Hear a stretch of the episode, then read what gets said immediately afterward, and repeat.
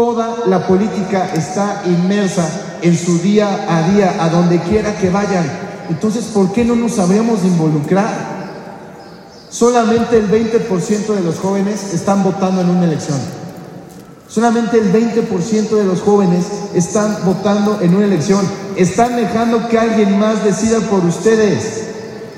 Y son las generaciones que van muy arriba de ustedes, que ya no tienen ni los mismos sueños, ni los mismos anhelos, ni las mismas necesidades que ustedes. Van a alcanzar sus sueños y lo único que yo les pido es que nunca se olviden de su comunidad, nunca se olviden del de al lado y que asumamos como una nueva generación la obligación que hoy nos toca de cambiarle el rostro a la política, de cambiarle el rostro a nuestra sociedad y que somos nosotros una nueva generación.